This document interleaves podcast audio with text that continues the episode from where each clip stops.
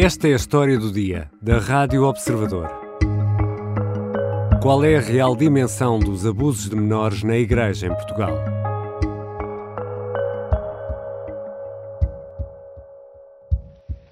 Il santo popolo di Dio ci guarda e attende da noi non semplici e scontate condanne, ma misure concrete ed efficaci da predisporre.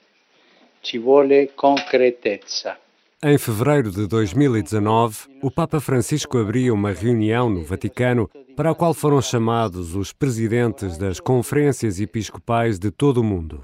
Francisco pedia medidas concretas para investigar e punir os casos de abuso sexual de menores por parte de membros do clero. Em Portugal, a Comissão Independente de Investigação era criada em dezembro do ano passado e apresentada pelo Bispo Dom José Ornelas, presidente da Conferência Episcopal Portuguesa. Agora, não me assusta-me o não saber mais do que a realidade que vai, que vai surgir, que espero surja, e que surja o mais, o mais realisticamente possível e o mais certa possível uh, da nossa realidade. Isto é isto é o nosso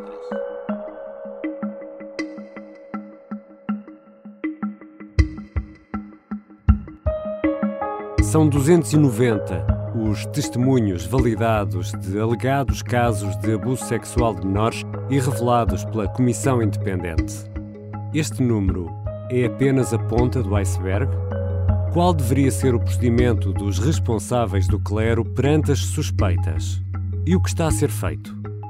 Vou conversar com o jornalista do Observador, João Francisco Gomes, autor do livro Roma Temos um Problema como a Igreja Católica lidou com dois mil anos de abusos sexuais. Bem-vindo, João Francisco Gomes. Olá. João, o teu livro recua dois mil anos, não temos tempo para tanto. Qual é o momento recente que dirias que marca uma viragem naquela que foi uma política de encobrimento dos casos de abuso de menores por membros do clero? Bom, é preciso recuar uh, ao início da década de 80 no sul dos Estados Unidos. Foi lá que, nessa altura, pela primeira vez na história, um caso de abuso sexual de menores cometidos por um padre católico foi uh, levado à justiça, foi publicamente uh, julgado e houve, resultou numa condenação em tribunal.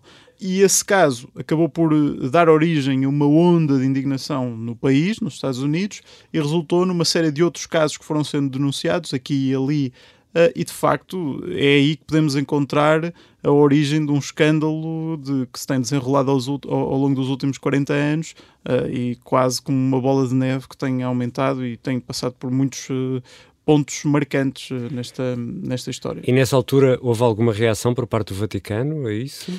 É preciso andar cerca de 20 anos para percebermos exatamente qual foi a primeira reação do Vaticano. Uh, depois de alguns escândalos conhecidos nos Estados Unidos na década de 90, Uh, houve claramente um momento uh, que, foi, que depois foi mais tarde retratado em filme, que foi as investigações uh, da equipa Spotlight no Boston Globe sobre a Arquidiocese de Boston. e, portanto, nessa altura descobriu-se que uma série de padres tinham abusado de várias centenas de crianças e, inclusivamente, sob cobertura do, do cardeal de Boston, Bernard Law, na altura confrontado com este escândalo claramente de grandes dimensões, o Papa João Paulo II, que foi o Papa que basicamente apanhou todo este escândalo desde o início dos anos 80 até aquela altura, chamou de urgência os bispos norte-americanos uh, a Roma uh, para uma reunião. Podemos dizer que foi esse assim, o primeiro grande momento em que o Vaticano interveio Uh, nesta história toda. Estamos a falar de quase 20 anos, 2002, mas apesar disso, aquela política do uh, não olhar, não contar, essa política continuou, não é? Sim, basta pensar, por exemplo, que passados 10 anos, ou menos de 10 anos desse escândalo, tivemos provavelmente aquele que foi o maior escândalo de abusos sexuais de menores na, na, na Igreja Católica, na Europa, que foi o escândalo da Irlanda. E aliás, esse escândalo foi de tal modo marcante que obrigou o Papa Bento XVI, que na altura já tinha substituído João Paulo II na liderança da Igreja, a intervir muito duramente com uma carta apostólica que publicou na altura. As a sign of my deep concern, I have written a pastoral letter dealing with this painful situation. I ask all of you to read it for yourselves with an open heart and in a spirit of faith. Uh, e que foi provavelmente um dos primeiros grandes documentos uh, da Igreja a condenar os abusos de menores. Depois dessa carta pastoral do Papa Bento XVI. Temos a tal reunião em fevereiro de 2019, já bem perto destes tempos que estamos a viver, e ouvimos o som do Papa Francisco no arranque deste episódio da, da história do dia, precisamente nesse encontro. O que é que saiu dessa grande reunião no Vaticano, João Francisco? Saiu claramente a noção de que, ao fim de quase quatro décadas de escândalos de abusos, era preciso reformar uh, profundamente a Igreja Católica. Portanto, o Papa percebeu claramente que a Igreja estava num momento de ruptura, a imagem da Igreja Católica estava de tal forma associada aos escândalos da pedofilia que uh, já praticamente as pessoas não podiam ver um padre sem achar que estavam a falar de um pedófilo. Portanto, e qual foi a resposta? A resposta foi uma reunião uh, muito dura, em que o Papa Francisco recorreu a uma técnica que tem sido muito elogiada pelos observadores externos e pelos crónicos, de, do, do, cronistas do, do, Papa Francisco, que é uh, confrontar os bispos com os testemunhos reais das vítimas. Os bispos ficaram horas a fio no Vaticano a ouvir testemunhos, relatos de vítimas de abuso sexual de menores que foram lá presencialmente dar a cara e contar aquilo que lhes tinha acontecido. E no fim desse, desse encontro saiu claramente uh, um discurso duríssimo do Papa sobre a necessidade de reformar, mudar a lei interna da Igreja, mudar os procedimentos uh, específicos que a Igreja tem para lidar com estes casos e, sobretudo, uh, reconhecer os erros do passado. E perante essas conclusões, o que é que foi feito em Portugal? De início não foi feito muito. Uh, o que acontece é que o, o, Patriarca de Lisboa, Dom Manuel Clemente, que na altura era o presidente da Conferência Episcopal, foi ele o representante português naquela cimeira, uh, chegou a Portugal claramente muito, muito movido por aquilo que, que tinha ouvido em Roma, uh, e ele foi o primeiro a dar um passo de facto significativo. Ele anunciou a criação de uma comissão de proteção de menores no Patriarcado de Lisboa, isto que entrou em funcionamento logo em abril de 2019, portanto foi um primeiro uh, passo. Uh, ao longo do ano de 2019 e depois, sobretudo, no ano de 2020, chegaram do Vaticano os prometidos documentos que uh, mudaram a lei interna da Igreja, mudaram a lei interna do Vaticano e atualizaram as normas internas que cada diocese tinha de, em todo o mundo, tinha de adotar. E isso teve efeitos imediatos cá? Enfim, foi um processo que demorou cerca de um ano a fazer. Se bem nos lembramos, se recuarmos até 2019, primeiro foi Lisboa e depois algumas outras dioceses anunciaram que iriam criar comissões de proteção de menores que tinham essencialmente duas funções. Em primeiro lugar, a questão da prevenção e da formação e, sobretudo, acolher as denúncias das vítimas, investigar, encaminhar, etc. Algumas dioceses fizeram-no, muitas acharam que não era oportuno, que ainda não havia, enfim, um ambiente uh, propício a que isso acontecesse e algumas recusaram taxativamente. Lembramos de algumas declarações de alguns bispos que diziam, por exemplo, que este problema não existia em Portugal. É o caso do Bispo do Porto. Uh, o Bispo do Porto, por exemplo, o Bispo de Lamego, por exemplo, foram dois bispos que na altura fa falaram de modo bastante contundente sobre isto. Uh, depois, o que, aconteceu, o que aconteceu foi que tiveram de o fazer de qualquer maneira, porque o Papa Francisco determinou que passaria a ser obrigatório. E, portanto, quando chegamos ao, ao verão de 2020, já todas as dioceses católicas portuguesas têm em funcionamento uma comissão diocesana de proteção de menores com estas duas valências de que eu falava. E tiveram resultados? Bom, depende do que interpretamos como, como resultados, porque uh, olhamos para uh, aquilo que foram cerca de ano e meio, dois anos de funcionamento destas comissões diocesanas um, eh, de proteção de menores e quer dizer, e, e, e, se formos somar, eu ainda não fiz exatamente estas contas, mas se formos somar as denúncias que chegaram em Braga, Lisboa, uh, Funchal e não sei se mais alguma diocese, eu creio que não chega a 5 ou 6. Portanto, uh, neste momento, já com a Comissão Independente, estamos a ver que a estatística está completamente adulterada. E vamos aos números. Já sei que adoram números, eu nem por isso, sobretudo nesta matéria, mas são 290. Parece um número redondo feito de propósito para a conferência de imprensa, não é? Até ontem, às 4 da manhã, eram 289.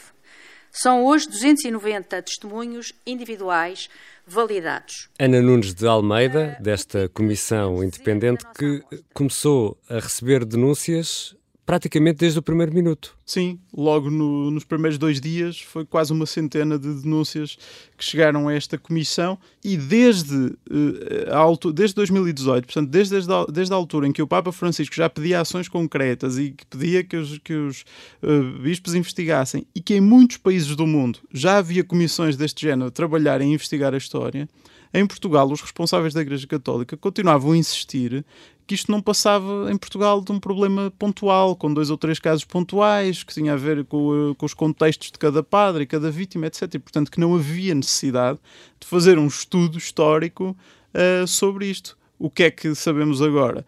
Que ao fim de três meses de trabalho já há quase três centenas de, de casos de testemunhos validados e, portanto, não é um problema pontual como os bispos acreditavam e esta comissão era de facto necessária. Nós temos na nossa mão uma amostra riquíssima que vale pela sua diversidade interna, mas que é uma amostra não probabilística, não aleatória, eh, pois nós não sabemos qual é o universo nem temos como selecionar quem queremos que responda. De que período temporal é que estamos a falar?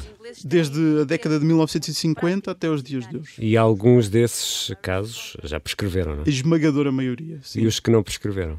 A Comissão Independente diz que há 16 casos que ainda não prescreveram ou que se acredita que possam ainda não ter prescrito e esses foram enviados para o Ministério Público, onde depois vão ser eh, investigados. A nível geográfico, há concentração de casos em algum ponto do país? Ou... Pelo que foi anunciado pela Comissão Independente, uh, parece haver uma dispersão territorial relativamente grande, uh, embora as dioceses com maior uh, número de, com maior população, corresponda também um maior número de casos reportados. E os abusadores são todos membros do clero?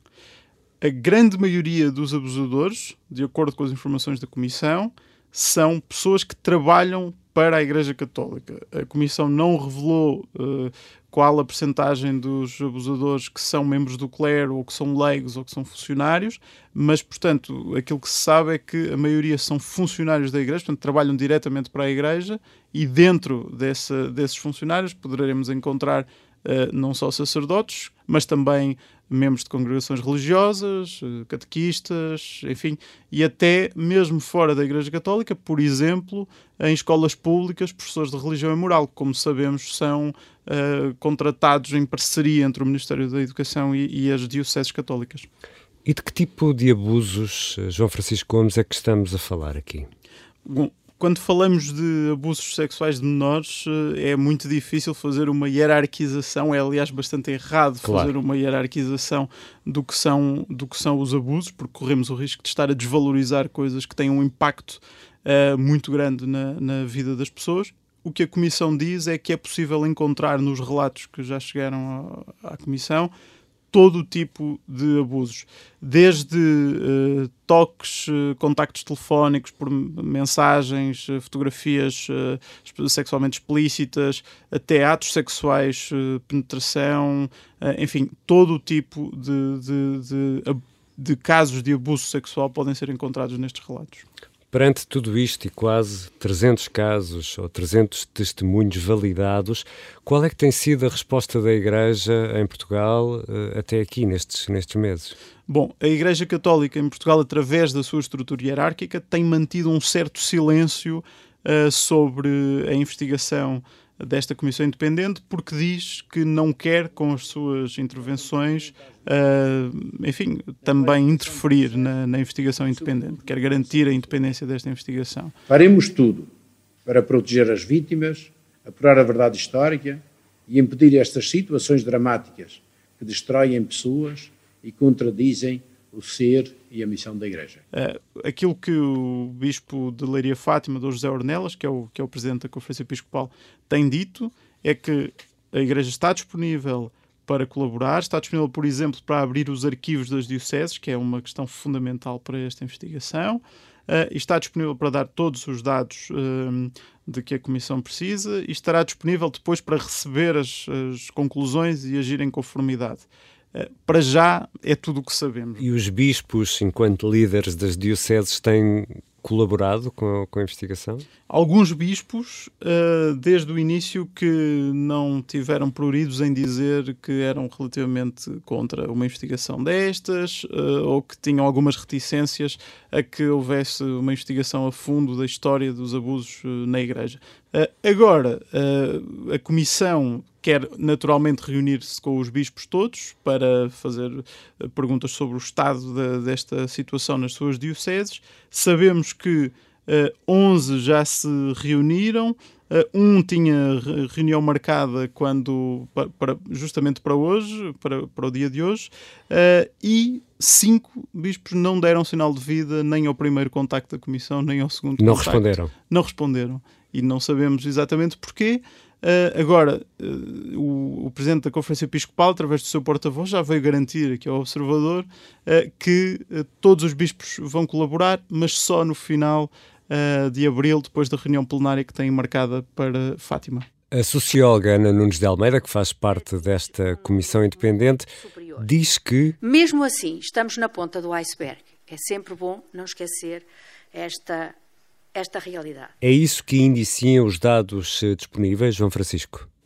Sim, porque quando olhamos para 290 casos que foram denunciados, temos de ter em conta que estes são os dados relativos às pessoas que quiseram falar. Nós nunca saberemos uh, os casos que ficaram por denunciar e, eh, enfim, as estatísticas mostram-nos que os crimes sexuais se encontram entre os crimes que têm uma taxa de denúncia menor. Isto significa que podemos estar a falar de 80 ou 90% dos casos que vamos ficar sempre sem saber. E ainda para mais, quando olhamos para a Igreja Católica, que impõe sobre estas vítimas um manto de silêncio adicional àquele que a sociedade já impõe sobre as vítimas de abuso. Ou seja, uh, nunca vamos conhecer a real dimensão deste problema. Naturalmente, nunca vamos conhecer.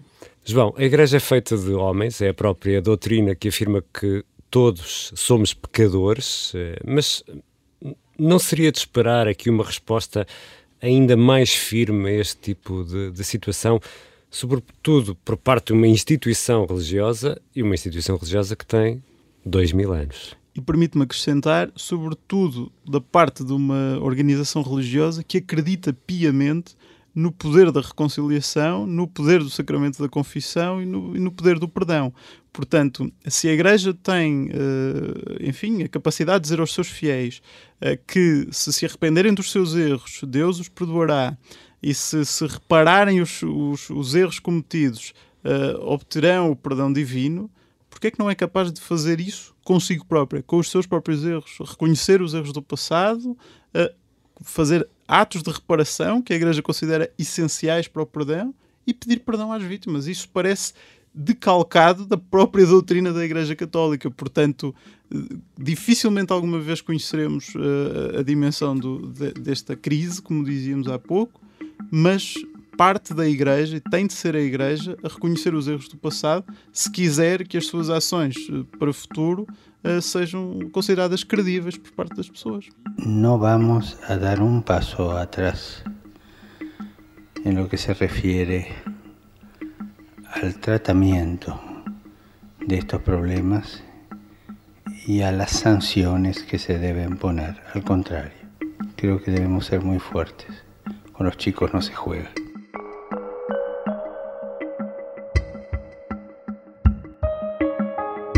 O livro Roma Temos um Problema, do jornalista do Observador João Francisco Gomes, foi publicado em outubro do ano passado, algumas semanas antes da Igreja anunciar que iria nomear esta comissão independente. Um trabalho que está agora a ser feito, mas que ainda não sabemos que consequências terá.